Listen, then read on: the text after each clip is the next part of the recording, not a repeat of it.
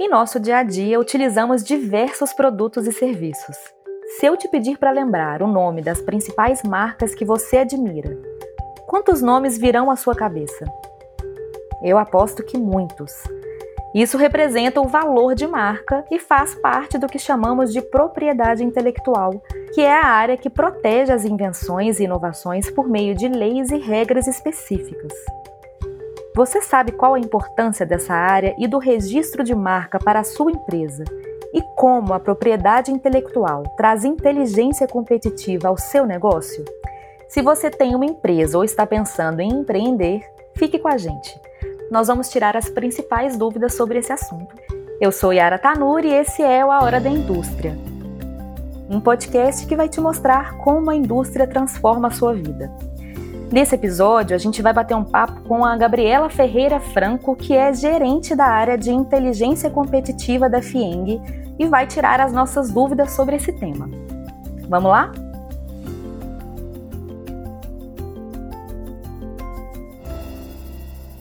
Ei, Gabriela, tudo bem? É um prazer bater esse papo com você. Olá, Yara. Eu que agradeço o convite e a oportunidade de estar aqui conversando com você hoje também. Gabriela, primeiro eu queria que você começasse explicando para a gente o que é propriedade intelectual. Propriedade intelectual ele é um conceito é, muito presente no dia a dia de todos nós. O conceito de propriedade material ele é muito claro para todos nós, né? Todo, todo mundo sabe é, o que significa propriedade de um determinado bem material, um bem móvel, um automóvel, um imóvel, uma casa, um sítio, né, um celular. Isso tudo é muito claro para todos nós. Agora, nós também temos direito a, a usufruir da propriedade do, do fruto do nosso intelecto. Então, a propriedade intelectual ela é algo imaterial que todos nós temos, né? Todos nós temos frutos e resultantes da nossa atividade intelectual, da nossa criatividade, das nossas ações, que é algo intangível, algo que a gente não consegue materializar, como um celular, qualquer outro bem patrimonial. Ele também é um bem que é valorado, ele é de extrema é, importância também para todos nós e ele é resultante da nossa atividade intelectual, da nossa criatividade, e todos nós temos, né? Toda pessoa tem é, direito à sua propriedade intelectual. E quais são os tipos de propriedade intelectual, Gabriela? Existem diversas modalidades, né? Diversas modalidades de proteção de propriedade intelectual, quando a gente consegue materializar os investimentos em processos de inovação o primeiro deles é a marca, né? Como foi colocada aí na abertura, a marca ela, é, ela, é, ela assinala um determinado produto ou um serviço, caracterizando e diferenciando ele da concorrência. Eu tenho a patente, que ela é uma proteção também de um determinado produto ou de um processo onde eu tenho direito ao monopólio temporal e territorial daquele meu produto ou do meu processo. Eu tenho os programas de computador, que são os famosos software, onde eu protejo o código-fonte que eu desenvolvi para solucionar uma necessidade de mercado, para desenvolver um produto que vai chegar ao mercado. Eu tenho indicações geográficas que são clássicas, como, por exemplo, a questão do champanhe, do queijo canastra aqui de Minas Gerais. Então, são selos né, de, de indicação de origem, denominação de indicação de origem ou denominação de procedência, onde eu tenho características relacionadas a um determinado produto ou uma, um determinado comportamento social. Por exemplo, a gente tem o Vale do Silício, a gente tem o Porto Digital aqui também no Brasil, que é uma indicação geográfica. Nós temos também os cultivares, que são melhoramentos genéticos, onde eu consigo uh, proporcionar melhorias em produtos uh, alimentícios, frutos, flores, árvores, vegetais. Eu consigo também proporcionar melhorias sob a ótica de cultivares. Eu tenho know-how que é todo aquele conhecimento onde eu trago ao longo da minha jornada de vida. Isso faz parte, né, do, dessa trajetória aí, a questão desses conhecimentos relacionados ao know-how. Isso também é uma propriedade intelectual minha, onde eu acoplo aos projetos, aos empregos que eu, que eu vou adotando aí ao longo da vida também. Então, são diversas modalidades de, de propriedade intelectual, onde eu tangibilizo né, a, a propriedade intelectual é, como uma forma de proteção e eu costumo dizer que é fundamental a gente identificar e selecionar essas modalidades de proteção, é, porque não adianta eu investir em inovação, desenvolver os projetos. Eu uso muito a analogia de nadar e morrer na praia, né? Porque se eu não proteger os investimentos dos meus projetos em inovação, é, realmente eu não vou ter o retorno de mercado, retorno financeiro é, relacionado a todo aquele investimento naquele projeto de mercado, naquele projeto de inovação que eu desenvolvi. Eu queria inclusive falar sobre isso, sobre essa questão de valor de marca.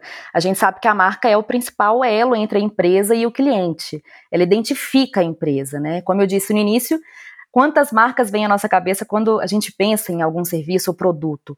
E aí eu vi uma entrevista que você dizia que às vezes o valor da marca supera todo o ativo tangível acumulado. Eu queria que você falasse mais sobre isso, Gabriela. Exatamente isso. Na verdade, as marcas elas são ativos importantíssimos e sendo que muitas vezes a gente substitui um determinado produto pelo nome da marca, né? Então, por exemplo, quando a gente usa Bombril, Post-it, né, são marcas conhecidas e que elas passaram a designar um determinado produto. É, então, assim, as marcas elas são de suma importância, assim como todos os ativos intangíveis, né? Todo o capital intelectual de uma empresa, todas as patentes, todo o know-how que uma empresa carrega, inclusive as marcas, elas são objeto de valoração. Existem diversas metodologias de valoração de ativos intangíveis, onde a gente consegue estimar valores de empresas, valores de marcas, valores de tecnologia, que inclusive são utilizadas em processos de transferência de tecnologia. Então, por exemplo, eu posso vender uma patente, eu posso vender um know-how. Né? Quanto custa um know-how? Tem até algumas brincadeirinhas prontas, né? Que você fala, que você chama alguém para consertar alguma coisa na sua casa, ele aperta só um parafuso e te manda um boleto altíssimo. Aí você fala, poxa, é só fazer isso? Mas qual que é a trajetória que aquele profissional investiu e desenvolver para chegar numa solução que parece simplista, mas ela foi objeto de grande investimento e grande conhecimento. Então, todo esse know-how, ele é valorado, é dimensionado. As marcas, inclusive, tem uma empresa que chama Interbrand, que ela lança anualmente o ranking das marcas mais valiosas do mundo. No Brasil, esse ranking está muito focado no sistema financeiro e já foi soltado estudos, né, no, no sentido de que a marca do Itaú vale três vezes mais do que todo o ativo tangível da empresa, né, da, entidade, da instituição financeira. Então, é, é, fazendo uma analogia bastante simplista, né, porque é, se o Itaú quebrasse, só a marca dele poderia reerguer ele três vezes. Mas, obviamente, não é uma, uma inferência que pode ser feita, porque quando uma empresa cai em falência, o ativo dela, o valor da marca também despenca. Né? Então, as marcas elas têm oscilação é, anual. Então, as marcas, como todos os outros ativos de propriedade intelectual, os ativos intangíveis, não raro hoje Quer dizer, há um certo tempo elas superam em muitas vezes todo o ativo tangível, porque realmente o grande patrimônio hoje das instituições são as cabeças pensantes que estão nelas, né, os projetos de inovação, os desdobramentos dela, o posicionamento dela no mercado reflete automaticamente do valor marcário dela. Então, isso realmente é um ativo que merece toda a atenção e todo o zelo dentro de uma instituição, dentro de uma entidade, dentro de um projeto, dentro de uma pequena empresa. É, os seus projetos têm que ter um, um cuidado bastante assertivo. O que você está falando basicamente é que esse cuidado pode gerar indiretamente ou diretamente lucros, então, para a empresa e também o contrário, né? Sem dúvida, o posicionamento do seu negócio, da sua marca, ele é reputacional, né? A, a marca, ela reflete a reputação da minha empresa e do meu posicionamento de mercado. E isso tende a oscilar como reflexo dos meus dos meus posicionamentos, dos meus comportamentos, das minhas escolhas. Então, é, então, por exemplo, essas ações de violação de propriedade intelectual, isso causa um impacto reputacional de posicionamento e de marca no mercado. Então, empresas do mesmo setor, elas têm que ter um zelo e um cuidado substancial para não violar propriedade intelectual dos seus concorrentes. Então, até como curiosidade, eu sempre costumo brincar quando eu estou fazendo palestra, conversando com empresários nesse sentido, qual, o número, quantas patentes as pessoas acham que existe num smartphone. E as pessoas sempre falam, né, na, na tentativa de acerto, números muito inferiores e irrisório ao volume de patentes que está envolvido num smartphone. Essa é uma pesquisa recente que já estiveram envolvidos no desenvolvimento dos smartphones 100 mil pedidos de patente. Não quer dizer que os 100 mil estão vigentes concomitantemente é, neste exato momento, mas casos de, de, litígio, como por exemplo o botão do Samsung com o, o, o, iPhone, né? Um era redondo, o outro tentou fazer um botão oval, aí a Samsung tirou o botão do, do seu smartphone como resultante de um litígio com, com a, a Apple. Enfim, todos esses impactos né, de, de litígio, de violação de propriedade intelectual, levam inclusive a questões de falência empresarial, porque são ações bilionárias, são ações de altíssimo valor. Então, é fundamental eu conhecer o mercado, eu saber o que o meu concorrente está fazendo. E lembrando, gente, patente, eu brinco que é receita de bolo. Se eu entrar em qualquer base de dados de patente, eu consigo ver né, a receita de bolo, porque ela conta passo a passo como eu faço para desenvolver aquele determinado produto. E para ela se tornar uma patente, ela tem que ter suficiência descritiva para que qualquer especialista naquele assunto ele consiga, sob uma ótica de receita de bolo mesmo, reconstruir, reproduzir aquele produto que é objeto de patente. Então, eu brinco, você quer saber como é que faz um iPhone? Entra lá em qualquer base de patentes e pesquisa, identifica como é que se faz, né? Quer dizer, existe um monopólio de vigência temporal. Passado esse gap aí de 15 a 20 anos, o produto ele vira de domínio público, um case que é muito faz parte da rotina de todos. A gente conhece muito a questão dos genéricos, né, dos medicamentos genéricos. O que são eles? Eles são patentes de medicamento que entraram em domínio público e pelo fato da receita do bolo estar disponível, qualquer laboratório farmacêutico pode reproduzi-lo né? Então, existem vários produtos neste sentido que são, a gente brinca de genéricos. Então, o post-it, né? O próprio post-it, é, que hoje é uma marca que substituiu até o produto, né? Daquela cola que não cola. Existem várias outras marcas que têm aquele produto semelhante ao do post-it, passado o prazo de proteção patentária que eles têm. Então, é, a propriedade intelectual faz muito parte do nosso dia a dia e eu tenho certeza que todo mundo vai passar a perceber isso de uma forma diferente depois desse bate-papo de hoje. Com certeza, com os cases que você está contando, a gente percebe mais como que a propriedade intelectual está no nosso dia a dia, né? Inclusive, a Gabriela, que é especialista no assunto, já já vai responder também as principais dúvidas que surgem no momento do registro de marca ou de patente, né, Gabriela? Então, fique com a gente. Mas primeiro, Gabriela, fala para a gente sobre como a propriedade intelectual eleva a competitividade das organizações. Bom, a propriedade intelectual, como eu venho falando para vocês, ela é a materialização dos meus investimentos em mercado, em negócios e principalmente em inovação. Eu fiz analogia um pouquinho mais cedo sobre o nadar e morrer na praia. Né? Eu, eu preciso ter proveitos financeiros dos meus investimentos nos projetos e na inovação. Então, a propriedade intelectual, ela posiciona a minha empresa numa questão de recuperação dos investimentos que eu fiz para chegar num determinado produto, num determinado processo, para me diferenciar ou para me posicionar no mercado. Né? No caso de patentes, por exemplo, a gente fala de um produto pioneiro, porque requisitos de patenteabilidade são três. Primeiro é a novidade. Para eu ter uma patente, eu tenho que ter um projeto inédito. Não é na minha empresa, não é na minha cidade, não é no meu estado, nem no meu país, é no mundo. O meu projeto ele tem que ser pioneiro no mundo. Né? Então, eu tenho que romper o estado da técnica para desenvolver um novo projeto que vai elevar o estado da técnica, considerando o status anterior. Então, essa é a primeira premissa. Eu tenho que desenvolver algo novo.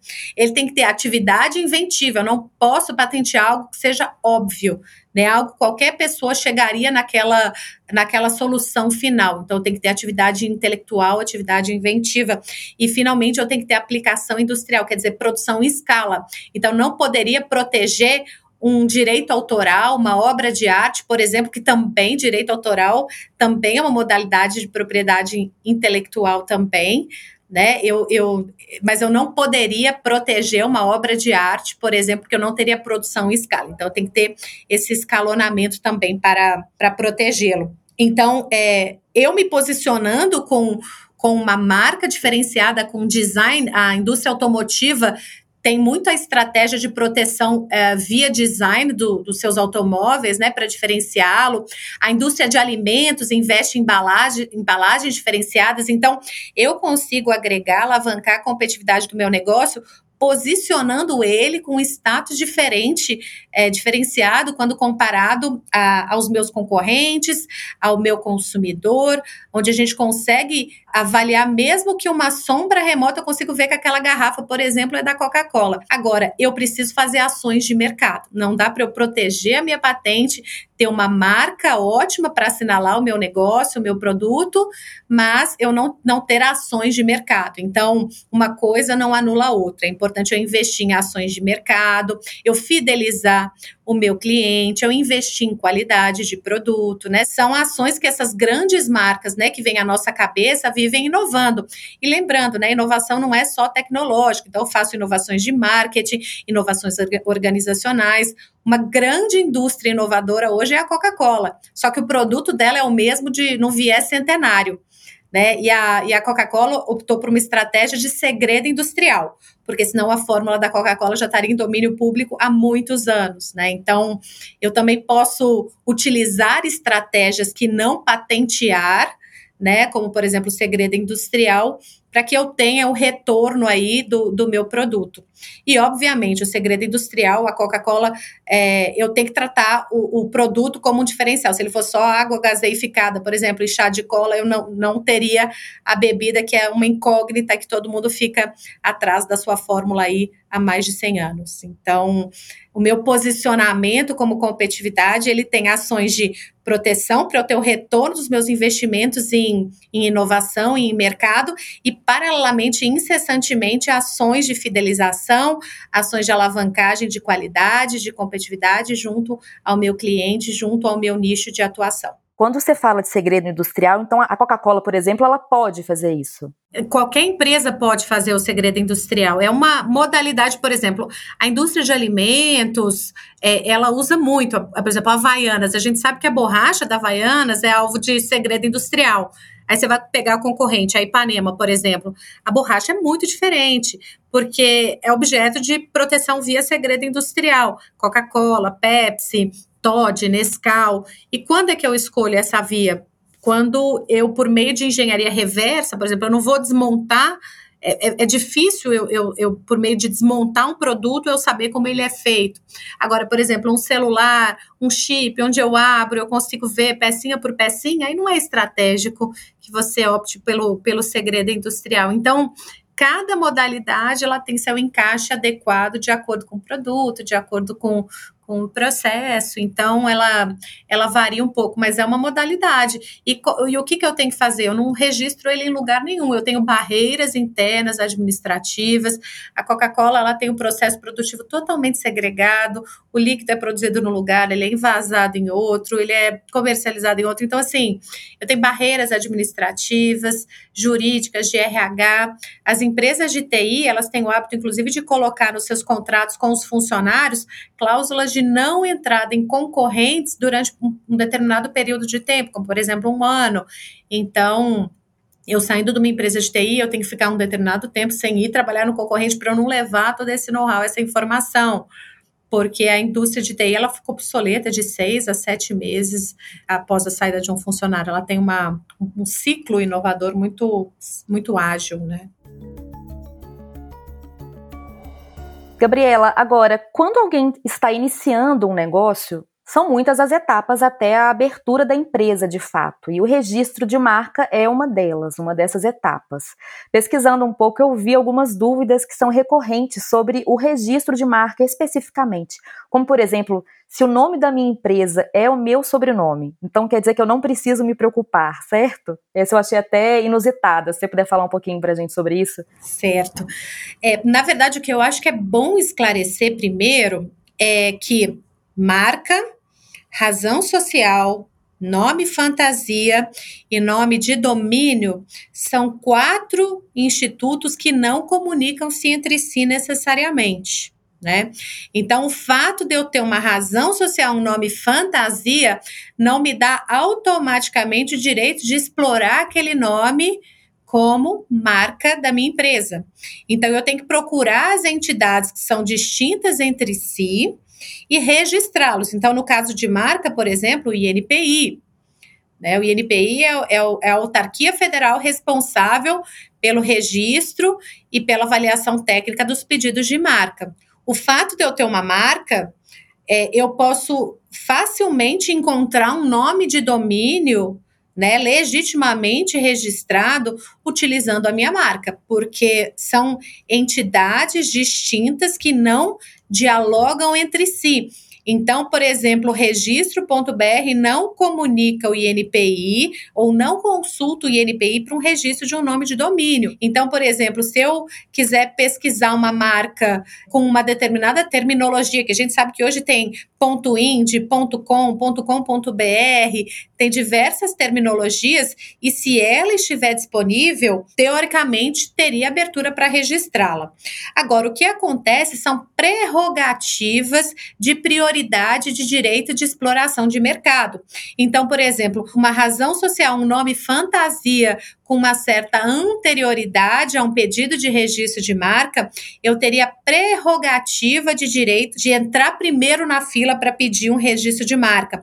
Uma marca concedida, ela tem a prerrogativa de direito de explorá-la, inclusive em sites e nomes de domínio. Então, são são consultas, né, que, que eu poderia fazer e eu tenho a prerrogativa de direito de explorá-las. Então, a minha orientação é que sejam feitos esses registros pontuais, né? Porque a gente sabe hoje nesse mundo digital eu vou explorar minha marca online também, online e offline, né?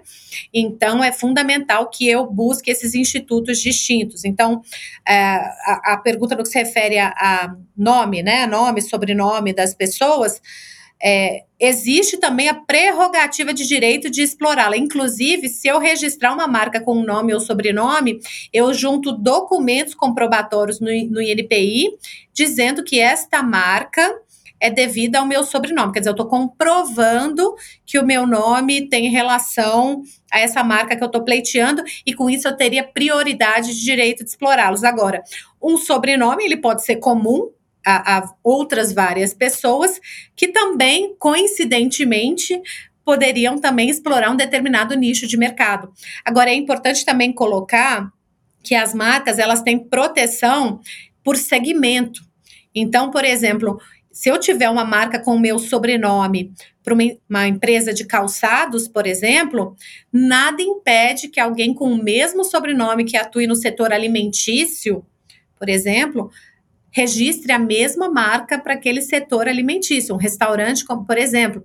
Então, isso, segundo o legislador, não existe conflito de interesses, porque um consumidor ele jamais entraria num restaurante imaginando entrar no, é, estar entrando numa loja de, de calçados, por exemplo. Agora, o que teria é, complicações, né, seria registrar um restaurante e um supermercado. Aí isso já poderia gerar uma confusão na cabeça do consumidor de achar que aquele restaurante que ele gosta, que ele tem o hábito de ir, abriu um empório, abriu um, um supermercado, abriu algum empreendimento relacionado é, ao setor alimentício. Então, é, isso já seria um, um, fator de maior complicação. Apesar de serem um restaurante um supermercado, um relacionado à venda de, de refeições e o outro de produtos, né, isso poderia gerar esse desvio aí de clientela essa confusão na cabeça do consumidor. Então, é, é, importante a gente separar que as marcas elas são registradas por nicho, né, elas são nichadas, e que um nome civil, um sobrenome, ele eu tenho a prerrogativa de prioridade, eu preciso comprovar, né, juntar documentos que atestem que este é meu, meu sobrenome, porém, é, eu preciso tomar um certo cuidado, porque pode ser que já existam outros sobrenomes em marcas relacionadas ao meu setor de atuação. Outra dúvida, Gabriela, custa caro registrar uma marca? Bom, a marca, ela tem taxas no INPI que são diferenciadas para pessoas físicas, empresas de pequeno porte, microempreendedores individuais, elas têm taxas reduzidas até é, mais do que a metade do valor de empresas de grande porte, por exemplo. São valores é, baixos. Hoje, por exemplo, para você registrar uma marca é, o valor de, de taxa de depósito hoje é 142 reais, são valores baixos. Agora, os maiores investimentos que eu tenho na gestão da minha propriedade intelectual são nas ações de mercado. Então, é, como toda propriedade que, que eu tenho direito, né? Que o Estado me confere o direito, seja porque eu comprei, seja porque eu paguei por um processo, seja um bem material, seja um bem imaterial. Quem faz a gestão sobre violações de propriedade é o seu proprietário. Então, com frequência, alguns empresários me procuram e falam, Gabriela, meu empreendimento está tendo a marca violada e reproduzida em outro estado, em outra cidade. E lembrando que a vigência da marca ela é nacional, tá? A marca, ela, eu registrando uma marca, ela tem vigência nacional, então alguém em outro estado, alguém em qualquer outro lugar aqui do Brasil não poderia reproduzir a minha marca num estabelecimento afim ou semelhante. Então, quando os empresários, as pessoas me procuram falando, Gabriela, tem alguém reproduzindo a minha marca com o objetivo de desviar a clientela, né? De, de geralmente buscar todo um posicionamento reputacional que a marca tem. Então, geralmente, marcas reproduzidas são marcas consolidadas e que têm boas reputações aí de mercado.